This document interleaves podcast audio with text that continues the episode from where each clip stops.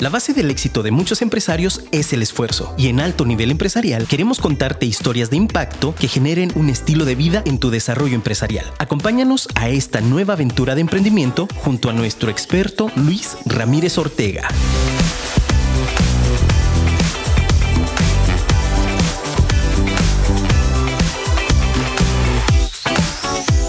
Si la vida es solo nacer, crecer y morir, ¿qué caso tendría esta vida? Si quieres saber el porqué de esta profunda frase, acompáñame en este episodio de Alto Nivel Empresarial. Hola, ¿qué tal? Bienvenidos a un episodio más del podcast Alto Nivel Empresarial. Yo soy Luis Ramírez Ortega y la verdad es que estoy muy contento y entusiasmado porque pues en este episodio es un episodio, me atrevo a decirlo, especial porque bueno, tenemos a una, a una gran invitada, eh, es también una gran empresaria. Ella es líder de grupos empresariales de mujeres, activista a favor del derecho a la mujer. Eh, eh, cabe destacar, y es por eso que, que, es un poquito especial el episodio, porque estuvo ya ella acompañándonos en el episodio 26, alrededor de diciembre de 2020 y es experta en relaciones públicas. Ella es Angélica Sánchez Ocaranza. Angélica, ¿cómo estás? Luis, muchas gracias. Muy contenta de estar aquí de nuevo. Muchísimas gracias por pues aceptar la invitación nuevamente. Y yo creo que una incógnita que van a escuchar todos, este, toda la audiencia es bueno y ¿Y por qué otra vez Angélica en el podcast? Digo, no porque sea malo, sino porque generalmente cuando repetimos, bueno, no repetimos, cuando nos vuelve a acompañar un invitado es porque dejó algo, algo sembrado que, que pues la gente dice, oye, necesitamos una segunda parte. Y efectivamente con Angélica hay una segunda parte y es que pues diciembre de 2020 ya son alrededor de seis meses los que, los que han transcurrido, pero seis meses clave Angélica, platícanos, eh, bueno, brevemente, para, para, que después los, nuestros escuchas eh, pues vayan a, ver el episodio 26, a escuchar el episodio 26, pero dinos brevemente quién es Angélica Ocaranza, cómo te defines. Muchas gracias. Bueno, pues ya lo comentaste, soy empresaria, me dedico a las relaciones públicas, tengo una consultoría. Nosotros trabajamos para las pymes. He sido, eh, bueno, eh, el día de hoy soy presidenta ex oficio de la Asociación Mexicana de Mujeres Empresarias, capítulo Guadalajara. Amo a mi asociación Amexme eh, actualmente estoy participando en el Consejo Empresarial de Jalisco, en la Dirección de Honor y Justicia, que es un consejo empresarial precisamente. Soy participante también en el CCIJ, Consejo de Cámaras Industriales, en la Comisión de Mujeres Empresarias. Soy secretaria general del Patronato Calvi, Centro de Atención Libre de Violencia Intrafamiliar. Y entre otras muchas cosas más, eh, también acabo de terminar el proceso electoral fui candidata a regidora por Guadalajara. No ganamos, pero vengo a platicarte sobre la gran, gran experiencia que pude tener.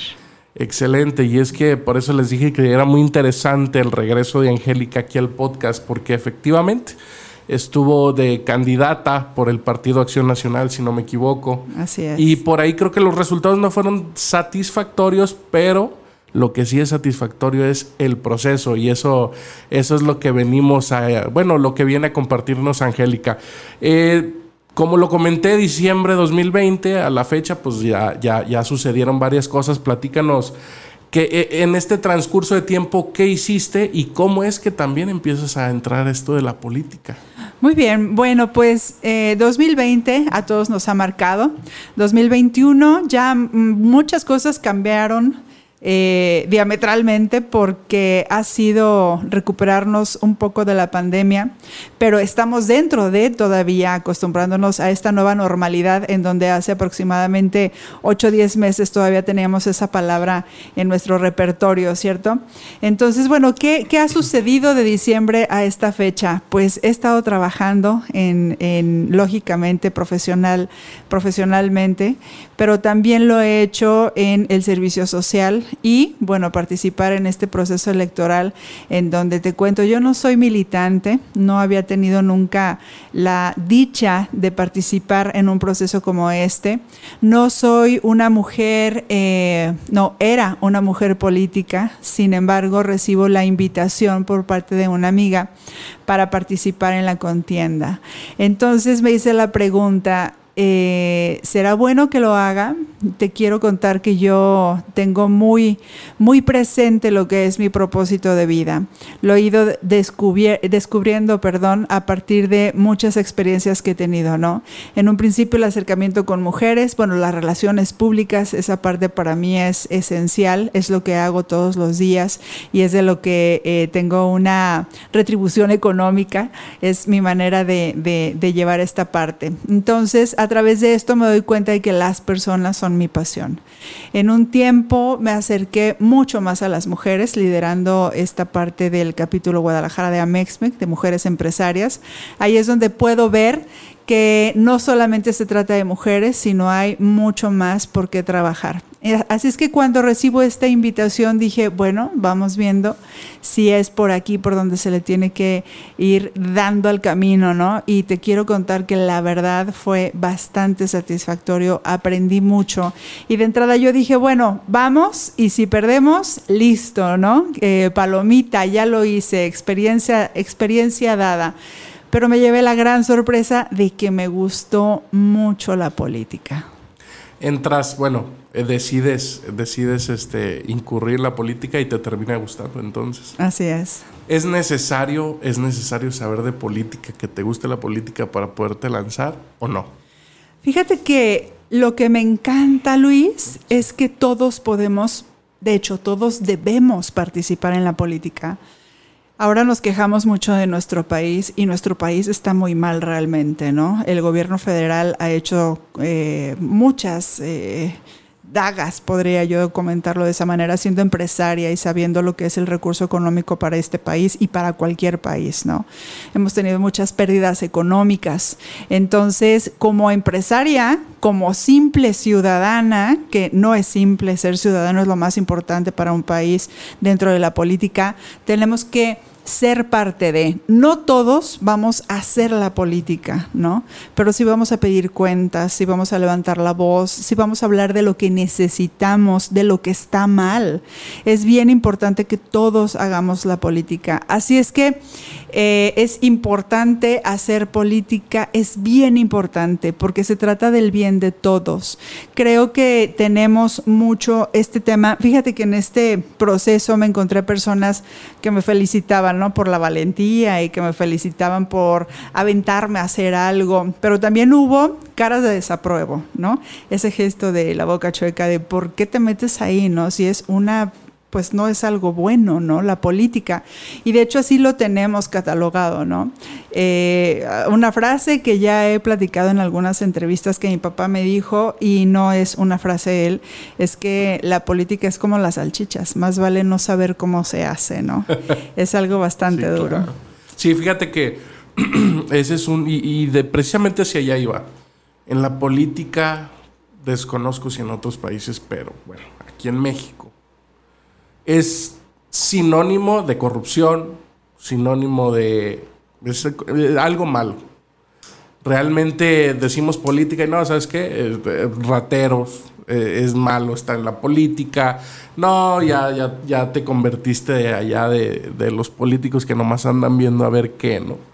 Eh, totalmente, totalmente algo, pues, pues no, no concuerdo, ¿no? Con, con este tipo de cosas y efectivamente me lo acabas de confirmar. Oye, cuando entré, pues sí hubo desapruebos, sí hubo gente que, oye, ¿por qué te metes ahí? Pero, ¿cuál es la otra cara? ¿Tú, tú qué oportunidad ves en la política eh, para transmitirles a los ciudadanos? ¿Sabes que Yo desde adentro veo, veo y, veo necesidades, veo, porque también te tocó ver las necesidades de las personas, ¿cierto? ¿No? Estando en campaña. Eh, ¿qué, crees que le hace falta al ciudadano para mejorar la política? Si bien no que entres y milites, ¿qué sí puedes hacer? Fíjate que creo, eh, hay un un elemento que creo que nos ha llevado al punto en donde estamos actualmente dentro de nuestro país en la política. Es la indiferencia, es la apatía, ¿no? Es el rechazo. Fíjate que si hay algo que evadimos, y me, refiero a cualquier situación o a cualquier elemento, eh, no lo vamos a mejorar. Lo que vamos a hacer es invisibilizarlo, ¿no? Hacerlo invisible. Entonces, evadir este tema de la política pensando que es una cochinada, que son corruptos, que es pura, eh, puros rateros, etcétera, etcétera, etcétera, pues entonces dejamos la, la parte más importante que es la política en manos de esas personas. Si nosotros estamos pensando que se puede hacer diferente, tenemos alguna, eh, alguna luz, nos dice es por acá, nosotros entonces tenemos la responsabilidad de hacer algo, ¿no? No que todos seamos políticos, no que todos entremos a la política. Ahora, te estoy hablando desde mi conocimiento hasta donde llegué, ¿no? Tuve la dicha de conocer a mucha gente muy, muy valiosa. Y estoy hablando de políticos, ¿no? Claro, los conoces en campaña y te dan tu mejor cara, ¿no? Su mejor cara. Sin embargo, cuando estás siendo parte de un equipo, pues también te das cuenta de todo, de mucho de lo que hay adentro, dentro de campaña, porque no llegué a esa, a esa posición, una regiduría. Sin embargo, me doy cuenta de todo lo que puedes lograr pero también te das cuenta de todos los obstáculos que hay, ¿no? Y no por eso vas a dar un paso atrás o cinco pasos atrás, sino sabes que tenemos que lograr realizar lo que estamos viendo.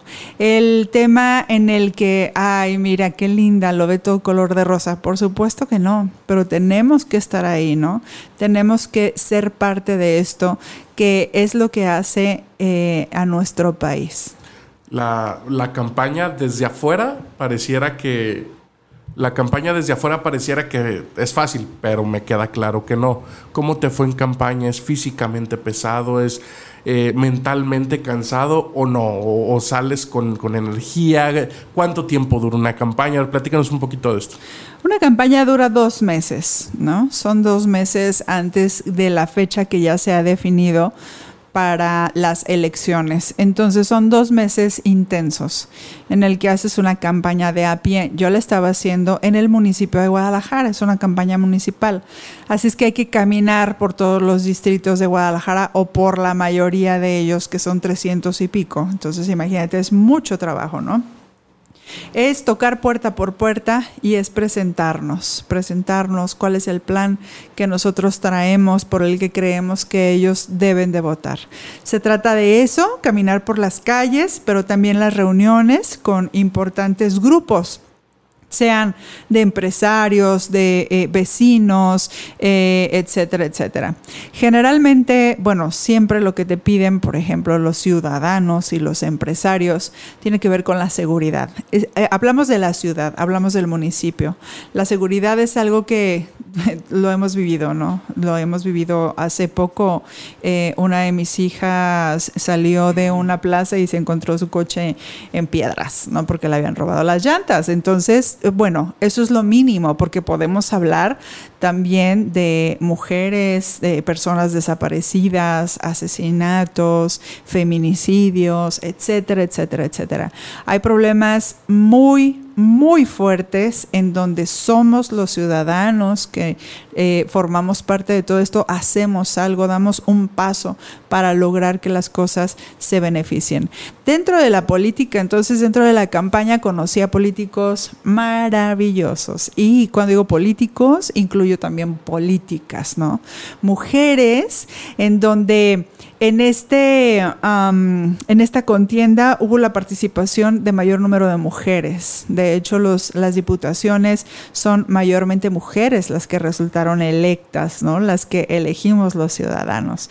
Eso es maravilloso y es el tiempo de que las mujeres eh, trabajemos y demostremos que la unión, la honestidad y la integridad es la que nos va a abrir las puertas para el 2024, en donde más mujeres van a venir a gobernar, porque está mundialmente comprobado que cuando una mujer gobierna lo hace mucho mejor. Y, perdón por la comparación, pero no son datos míos. Excelente, no, no, muy bien. De hecho, sí se, se notó esa, pues ahora sí que un poquito la balanza se va ahora sí nivelando en cuestión de que ya más mujeres dicen, sí, va, o sea, me aviento, le entro. Eh, de hecho, e, esa es otra cosa. Eh, como mujer, anteriormente el tema de políticos y todo esto pues era más centrado a hombres, no era como visto, pues el político, el regidor, el presidente municipal, no se hablaba mucho de la mujer y, ahora este gran cambio influye, influye para la toma de decisión el ser mujer o no. ¿Tú, ¿Tú qué opinas? Porque a lo mejor hay quien nos escuche que se quiera aventar también y pues está indecisa, ¿no? De, sabes que sí, sabes que no, esto no es para mí, voy a andar entre mucha gente, entre muchos hombres corruptos, no sé, puede haber muchísimas cosas que, que pasen por la cabeza antes de eso. ¿Cómo te fue a ti? Claro, mira, es duro, claro, hay política interna, por supuesto, hay grilla, por supuesto que la hay, ¿no? Y muchas veces se piensa, todavía, o sea, no es que todavía, existe y lo sabemos la discriminación contra las mujeres, ¿no? Y esto existe en todos los ámbitos. En la política, pues no es diferente y creo que es un poquito más eh, acentuado porque, como tú lo comentas, es de hombres, ¿no? O entre comillas, es de hombres, ¿no? Eh, sin embargo, te voy a decir algo, yo creo que no tiene que ver con género. Eh, muchas veces pensamos que las mujeres no podemos ser eh, como esas mujeres fuertes o rudas que cierta actividad merece, ¿no? Pero yo creo que no se debe al género se debe a la personalidad y al carácter, ¿no? Así como hay mujeres que pueden, hay hombres que no pueden, ¿sabes? Entonces, creo que esa situación no influye. Eh, si tú eres una mujer que quiere participar en la política, puedes hacerlo, porque ya mujeres lo han venido, han venido abriendo camino desde hace tres años, en, la, en donde las mujeres, aquí en Jalisco sobre todo, se abrió, se abrió la posibilidad de la paridad de género. Era 50-50. Fue cuando mujeres diputadas se lanzaron, mujeres regidoras, por supuesto, y ellas han abierto camino. El día de hoy somos beneficiadas las mujeres por ese trabajo y a, partir de este proceso electoral 2021 eh, es que hay más mujeres trabajando por. Así es que si tú tienes toda eh, la intención y la capacidad para hacerlo, hazlo. Si sientes que no tienes la capacidad porque tradicionalmente nuestra cultura no es, yo te digo, da el primer paso para que te des cuenta del potencial que tienes. Excelente, y esa palabra es clave, capacidad. Porque si tú tienes la capacidad y estás segura de lo que estás haciendo adelante, así, como cualquier hombre, incluso yo creo que en los hombres es hasta más fácil de decir, ah, no tengo la capacidad, pero me voy a aventar, ¿no? Entonces hay, hay, hay, que, hay que seguir ese gran consejo de Angélica y es hay que dar el primer paso. Eh, otra, otra situación, Angélica, que me gustaría saber es, en el, ahora eh, con las elecciones que pasaron, son unas elecciones muy importantes. Eh, ya, ya pasaron, ya está definido el rumbo. ¿Cómo crees que esto abone o perjudique al tema empresarial? ¿Qué crees que nos espere a los empresarios? Bueno, dentro de esta gestión del gobierno del presidente Andrés Manuel López Obrador, no esperamos gran cosa, ¿no? Los empresarios sabemos que a partir de cortar todo eh, apoyo para los empresarios y sobre todo en temas de pandemia, en donde no se trataba de solamente trabajar para pagar impuestos, sino se trataba de trabajar para sobrevivir y para mantener a nuestras plantillas laborales, porque lo que menos quiere un empresario es dejar sin trabajo a un, a un trabajador, ¿no? a un empleado, a un colaborador. Así es que eh, no no, la, realidad es que no creo que esto vaya a, ser mejor, ¿no? por lo menos no en los siguientes tres años, porque estamos nadando contra corriente, estamos solos realmente. Este gobierno, pues ya lo sabemos, todo el mundo lo ha comentado y en muchas partes, es que los empresarios generamos la riqueza que el gobierno administra. Entonces, si no hay riqueza, ¿cómo se va a administrar? ¿No? O sea, es, es, imposible. Tenemos que ir de la mano. Entonces, bueno, los siguientes tres años nos tocará eh, ser muy creativos, ¿no? Nadar contra corriente y luchar del día a día, porque esos somos los empresarios, los que trabajamos todos los días. Los empresarios en México, la mayoría somos pymes. Así es que mmm, yo no traigo un carrazo y estoy segura que muchos de los noventa y tantos por ciento de las pymes no lo traen, ¿no? Sino que estamos trabajando el día a día para pagar a los empleados y sobre todo a los impuestos en donde no se nos ha beneficiado desde el gobierno federal. Correcto. Ahora, ahora después de la, de la pues de los resultados que, que, que arrojó la contienda, sabemos que no, no, no, fueron satisfactorios para donde estabas militando, donde estabas en, en la boleta en la que estabas. ¿Qué, ¿Qué sucede? ¿Qué sucede cuando el equipo se da cuenta que los resultados no fueron los esperados? ¿Qué, qué, qué pasa dentro del equipo y qué pasa con Angélica? ¿Cuál es la reacción y cuál es el plan? Sí, bueno, ¿qué pasa con el equipo? Eh, acabamos de tener una, una, comida de fin de campaña, entonces el equipo ya está. Eh, fíjate que, ¿qué pasa con Angélica? Bueno, dentro, dentro de la planilla, quien llegó eh, a tener un, un, cargo, quien llega más bien a tener un cargo, es eh, el, quien fungía como candidato a presidente municipal, Fernando Garza Martínez. Entonces él estará trabajando dentro del municipio. Eh, bueno, es él. ¿Y qué pasa para Angélica? Fíjate, bueno, no estoy dentro de la política, no soy militante más bien, ¿no? Ya estoy dentro de la política, ya tengo que aprender a cambiar ese lenguaje. cambiar ese pequeño chip. Ese mensaje. Entonces, sí, eh, fíjate Luis, que pude, te decía que pude conocer a mucha gente muy valiosa. Conocí a mucha gente que se dedica a causas sociales, ¿no?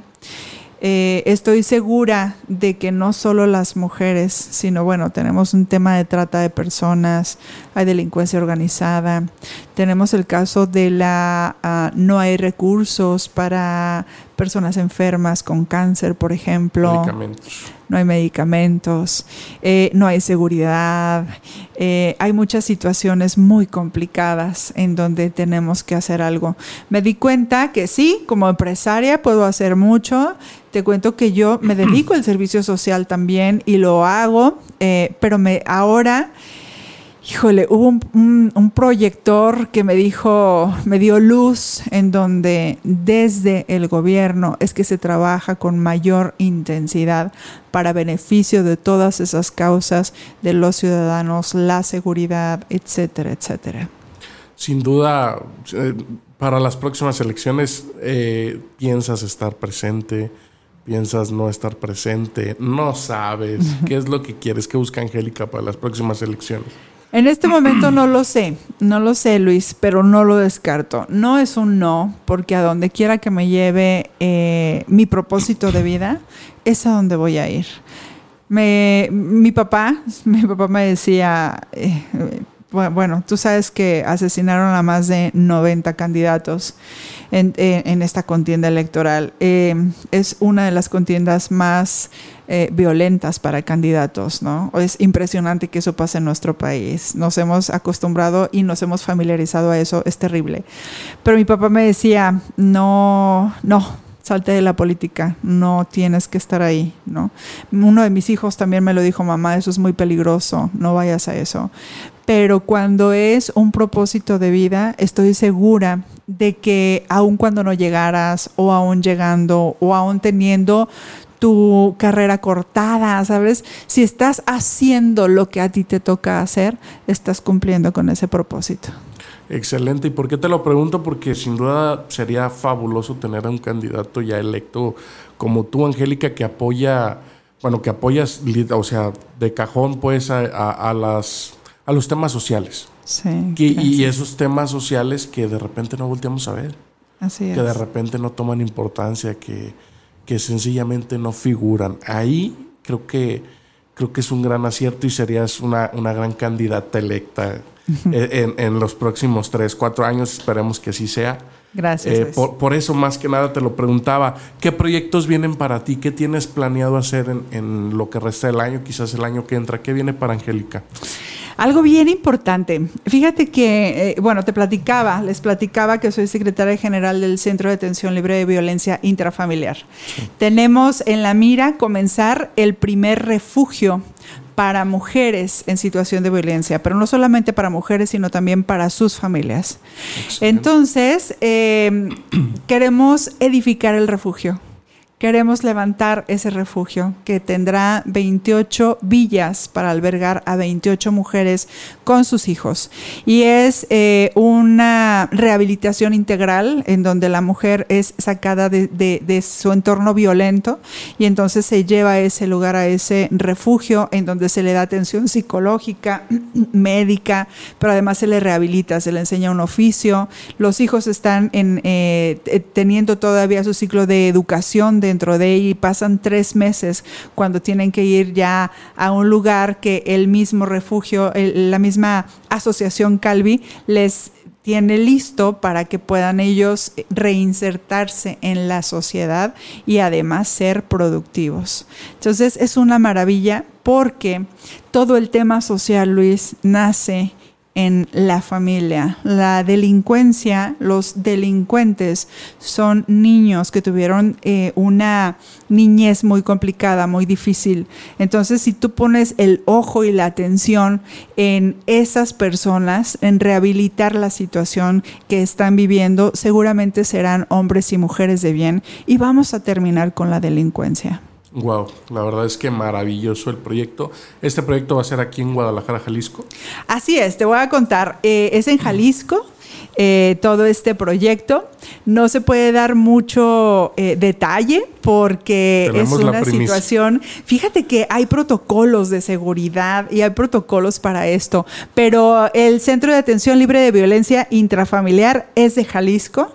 Es una eh, asociación eh, privada, no tiene nada que ver con gobierno. Entonces sería el primer refugio que es privado que no tiene nada que ver con gobierno. Y la situación es porque eh, durante, tú, tú, sabes, las gestiones en gobierno son de tres y seis años. Si no existe alguien que le da continuidad, entonces eso se usa como bandera política, nada más. Y no queremos que sea eso. Queremos que realmente sea un beneficio para la sociedad. Muchísimas felicidades por este gran proyecto. La verdad es que con eso apoyas la causa social, apoyas a todas aquellas mujeres que necesitan ese, esa mano de salir de ese entorno, pero más que nada también apoyamos para el futuro con los, con los niños de las mujeres. Así es, tenemos que trabajar por eso. Excelente. Y bueno, pues entramos ya a la recta final. La verdad es que se, se nos fue, bueno, a mí en lo personal se me fue muy rápido el tiempo. Eh, quisiera cerrar como cierro con los demás capítulos, con el broche de oro que, que, que, les comento, y es, regálanos tres consejos que te han funcionado, tres consejos de vida, para que te han funcionado para lograr tus metas, para no perder el enfoque y, más, y, y, lo más importante que es para llegar a donde has llegado. Muy bien, eh, yo creo que voy a repetir alguno de los que te conté en el, Adelante. en el episodio 26, porque creo que siguen siendo los mismos. Eh, fíjate que eh, el primero es uh, enfócate en tu propósito de vida. Es probable que no lo hayas encontrado todavía, no te hablo a ti, Luis. Yo sé que tú ya lo encontraste. Pero a los que están escuchando, a los y las, hay que encontrar ese propósito de vida porque venimos a esta tierra a cumplir con una misión, ¿no? Entonces, eh, si tú empiezas a desarrollar tu pasión, seguramente vas a ser una persona congruente y feliz de lo que estás haciendo, ¿no? El segundo es date cuenta de quién está a tu alrededor. Nuestro paso por la tierra no es solitario es en comunidad, somos un colectivo y tenemos que vernos unos a otros porque tenemos que darnos la mano, ¿no? Y el tercero es, eh, pero no, el tercero pero no menos importante es, ¿no? Conéctate con tu fuente, conéctate con la fuente. Mi fuente es Dios. Mi fuente es a través de Jesús, que tengo una comunicación directa con Dios. Esto no es religión, esto es una vida real que se camina todos los días. El tener una comunicación, una eh, relación con Dios no quiere decir que solamente sea de domingo, sino quiere decir que todos los días lo estás viviendo. Entonces tenemos un propósito de vida, vivimos en comunidad, tenemos que vernos todos y tenemos que tener esta comunicación con la fuente. Ahí están tres grandes consejos de Angélica Sánchez Ocaranza. Angélica, la verdad es que te agradezco nuevamente. La verdad, un placer y un honor tenerte nuevamente aquí en, Alto Nivel Empresarial. Muchas gracias, Luis. Encantada. Y si les gustó lo que escucharon, no olviden compartirnos en redes sociales. Nos encuentran como Alto Nivel Empresarial, Spotify, Facebook, Instagram, etcétera. Y Oye, sí, se me pasó, pero me gustaría cerrar también con tus redes sociales, Angélica. Claro, Angélica Sánchez Ocaranza en cualquier red. Con eso, muchísimas gracias. Gracias a todos. Excelente tarde.